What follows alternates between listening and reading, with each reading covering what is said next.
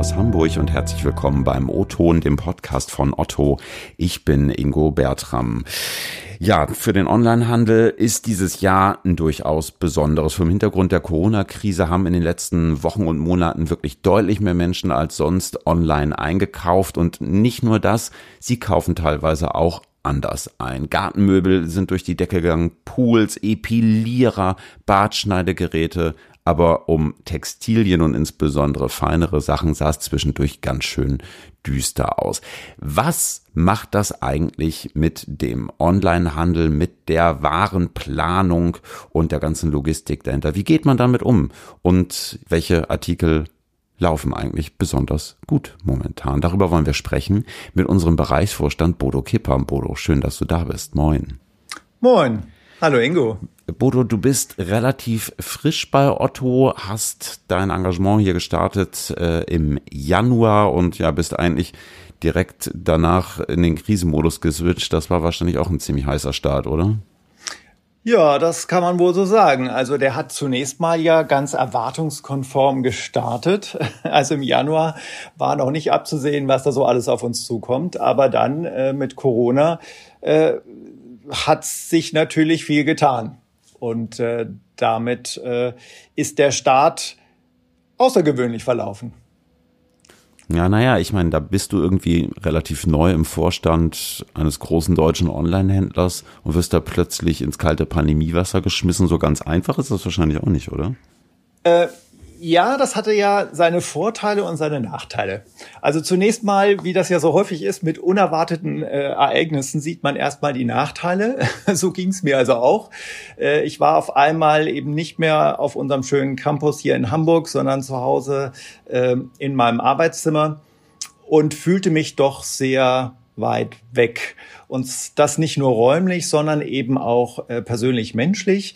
Äh, und das, was ich als am schwierigsten empfunden habe in der Phase, war die Tatsache, dass ich ja viele meiner Kolleginnen und Kollegen persönlich noch gar nicht kennengelernt hatte.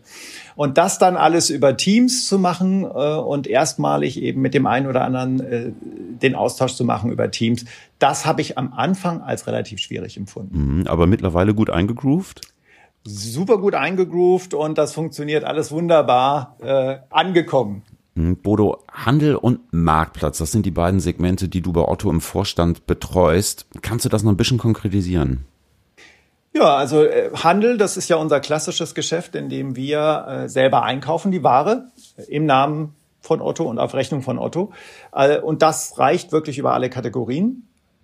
Und zudem jetzt eben das Geschäft, das wir ganz verstärkt jetzt aufbauen, nämlich das Marktplatzgeschäft, wo es darum geht, vor allen Dingen Partner zu motivieren, über unsere Plattform ihre Artikel anzubieten und damit unser Gesamtsortiment noch viel spannender zu machen.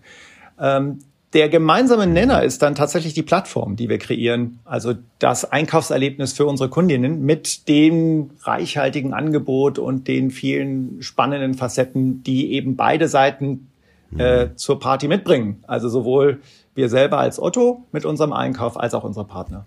Mhm. Was hast du eigentlich gemacht, bevor du zu Otto gekommen bist? Für die, die dich noch nicht kennen. Ja. Ähm, also ich habe tatsächlich unmittelbar, bevor ich zu Otto gekommen bin, als äh, freier Berater gearbeitet und bin in dieser Zeit tatsächlich auch in, mit Otto in Berührung gekommen, habe auch Otto im Vorfeld schon ein bisschen beraten.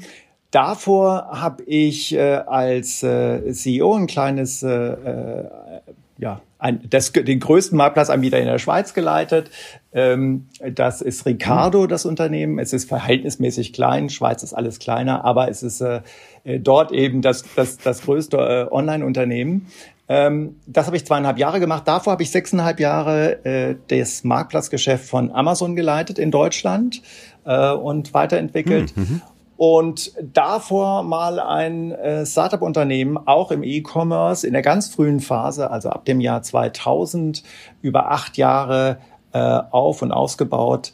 Äh, und das Unternehmen hat sich damals mit Industrieauktionen beschäftigt. Also das ist ein ganz, ganz anderes Metier, aber das war eben okay. auch über, äh, okay. über das Internet. Also Online-Geschäft. Das war sozusagen mein erster Start, meine erste Berührung damals mit dem, mit dem Internet. Das ist jetzt 20 Jahre her. Und E-Commerce erfahren. Dementsprechend bestellst du wahrscheinlich selber auch viel im Netz, oder? Ja, sehr viel. Also ich kaufe tatsächlich sehr wenig im stationären Handel ein, so muss ich es eigentlich sagen. Gut, also wenn du so viel online shoppst, kannst du uns wahrscheinlich auch die letzte Online-Bestellung verraten, oder?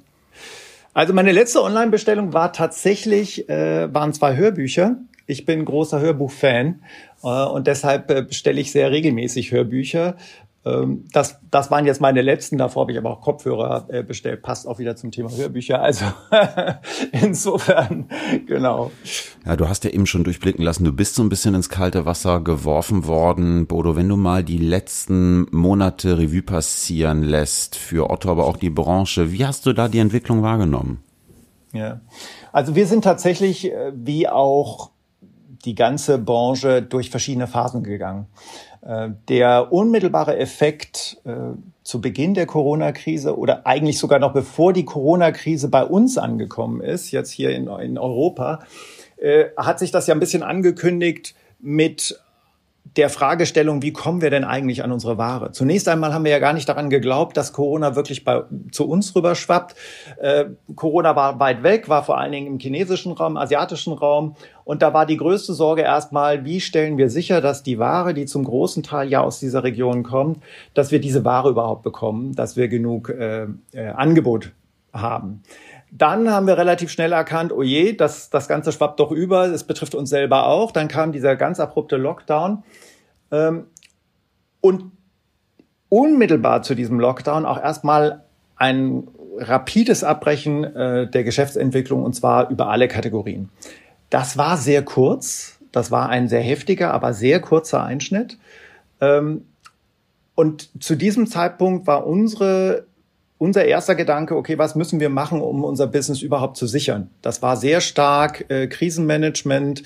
Wo liegen die größten Risiken? Wie können wir Liquidität äh, steuern? Wie können wir unsere Bestände steuern? Also detailliertes äh, darauf hinwirken, dass wir Risiken, die wir zu dem Zeitpunkt sehr schwer abschätzen konnten, dass wir die möglichst souverän managen. Und dann hat sich recht schnell herausgestellt, dass dieser Lockdown dazu geführt hat, dass unsere Kundinnen verstärkt online eingekauft haben. Ähm, und das war dann sehr spannend zu beobachten, weil wir tatsächlich an der Nachfrage fast täglich sehen konnten, wie sich das Verhalten unserer lieben Mitbürger so entwickelt hat. Also man konnte dann so absehen, am Anfang haben alle erstmal angefangen zu spielen. Ja, dann haben wir wie blöde Puzzle und Gesellschaftsspiele verkauft, äh, dann Computerspiele, dann äh, hat sich der Blick etwas geweitet, dann kam ähm, dazu Hobbys. Also dann, dann haben wir haben so viel Nähmaschinen verkauft wie seit Jahren nicht mehr. Ähm, ist, äh, ist, der Blick wurde immer weiter, dann stellte man fest, jeder hat jetzt äh, realisiert, ich muss im Homeoffice arbeiten.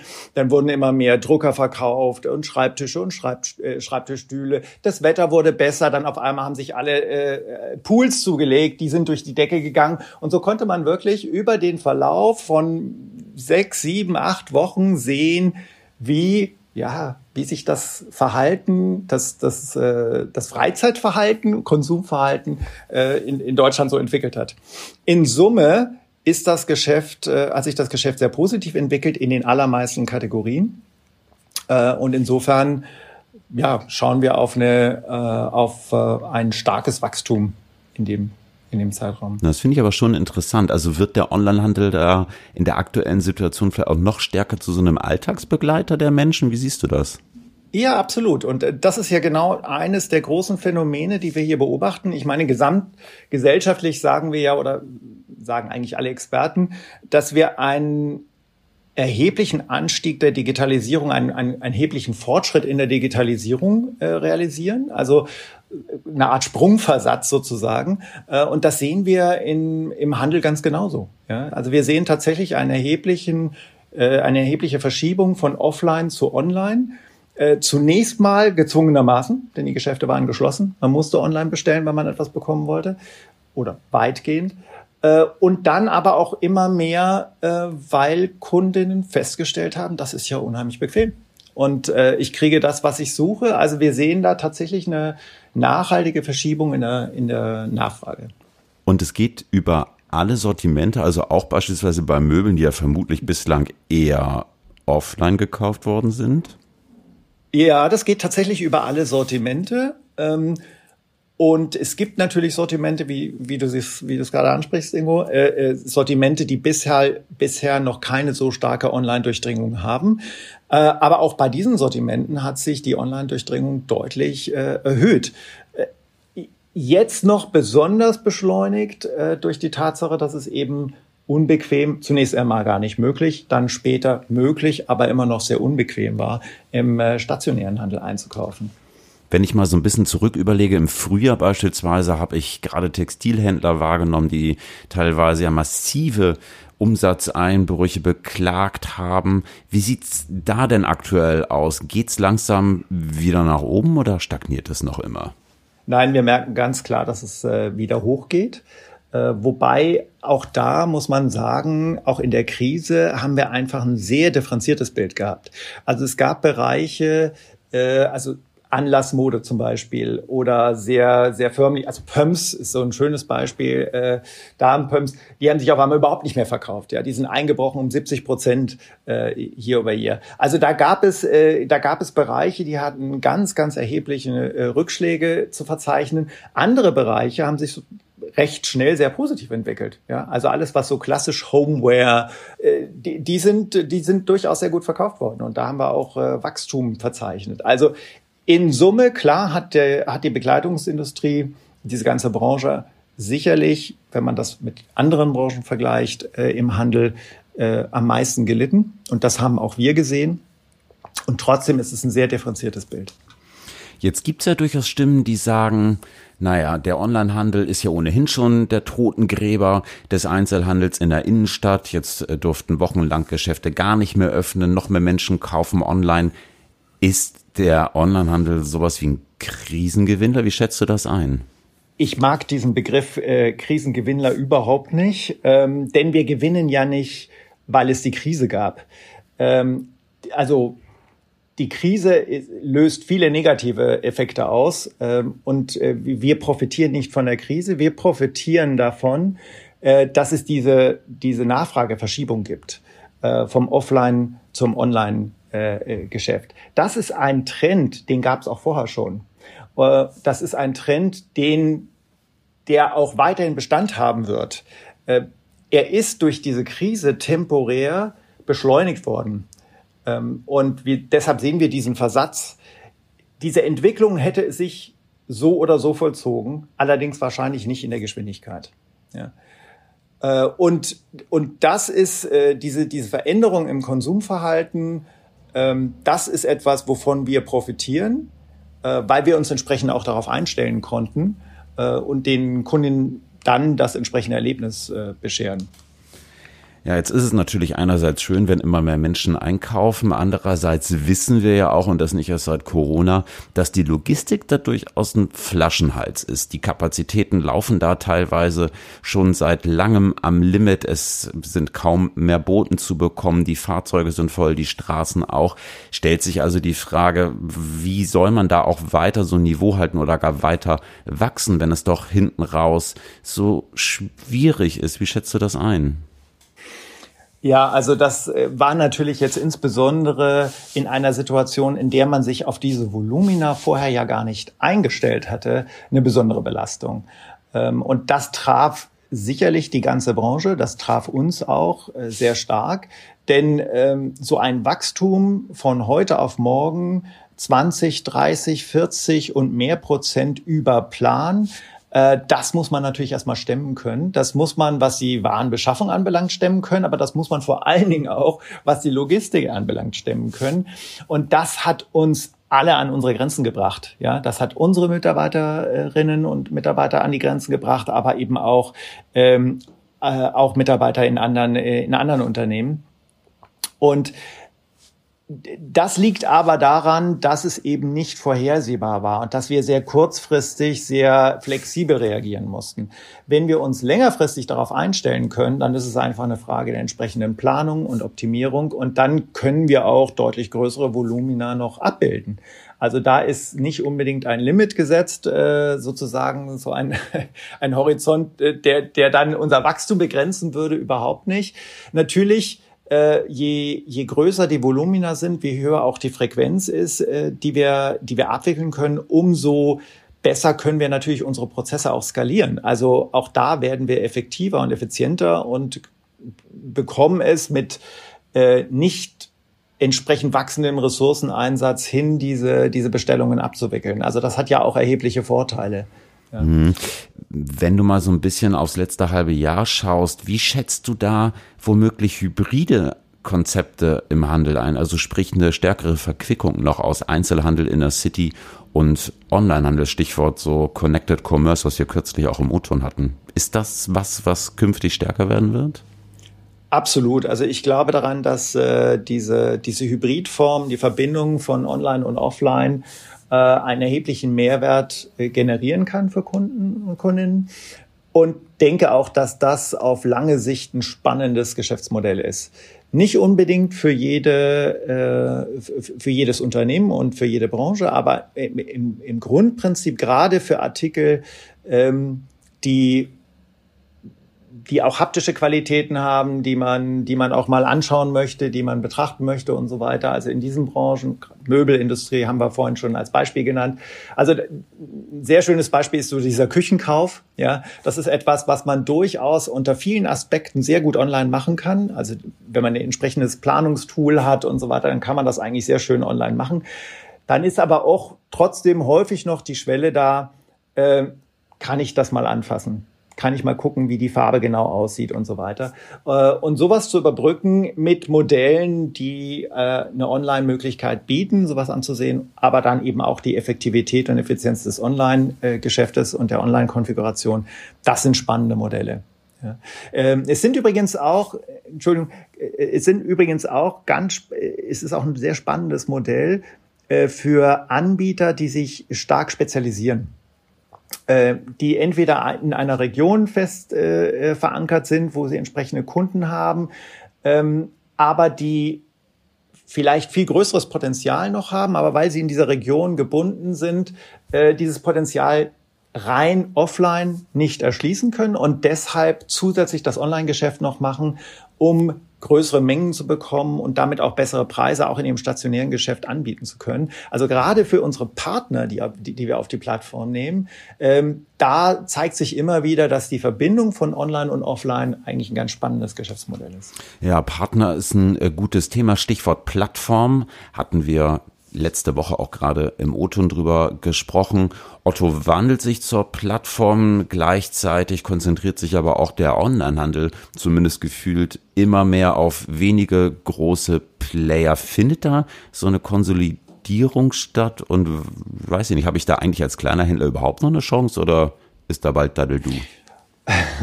Also ich, ich denke, definitiv, dass es eine äh, Konzentration geben wird. Es wird ein paar große Player geben, ein paar davon werden Plattform, werden ein Plattformgeschäft betreiben, andere werden ein reines Handelsgeschäft betreiben, aber es wird eine noch weitere Konzentration geben, ganz sicher.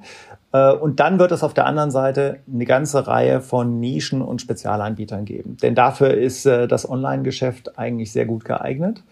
Ähm, was das Geschäftsmodell, das ist so ganz häufig ja zu beobachten, in vielen Branchen, in vielen Situationen zu beobachten. Äh, das Modell, das am meisten gefährdet ist, ist das, das irgendwo dazwischen liegt. Nicht richtig groß, nicht wirklich Nische, nicht wirklich klein, äh, das nicht sehr gut transportieren kann, wo genau der besondere Mehrwert jetzt für die Kundin ist, äh, hier mhm. einzukaufen. Welche Rolle kann da ein Otto realistisch spielen? Also ich gehe davon aus, dass Otto auf alle Fälle einer der ganz großen Anbieter und Player sein wird ähm, und damit den äh, Kundinnen ein äh, herausragendes Einkaufserlebnis bieten wird. Und zwar zum einen in der, in der Breite des Angebotes, aber zum anderen auch in ganz konkreten ähm, Spitzen, in, in, in einem Angebot, das besonders inspirierend ist, das eine Ecke persönlicher ist, das sehr, sehr guten Service anbietet ähm, und das letzten Endes auch nachhaltig ist. Ähm, also wir, wir arbeiten sehr stark daran, auf der einen Seite gewisse Basisfaktoren zu verbessern, wo wir einfach mit den anderen großen pari sein müssen, ja, auf, auf, auf dem gleichen Level arbeiten müssen. Nicht in jeder einzelnen Dimension, aber in der Summe der Dimensionen.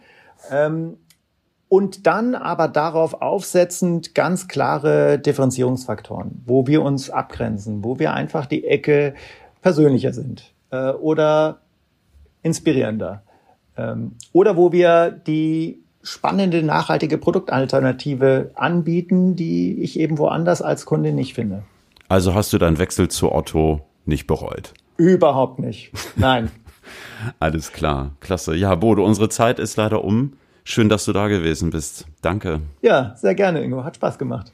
Ja, liebe Hörerinnen und Hörer, das war der O-Ton für diese Woche. Schreibt mir gerne Post per LinkedIn oder per Mail, wenn ihr Lobkritik und Anmerkungen loswerden wollt immer gerne. Her damit. Ansonsten hören wir uns nächste Woche Mittwoch wieder. Bis dahin habt eine gute Woche. Liebe Grüße aus Hamburg und bis bald. Ciao.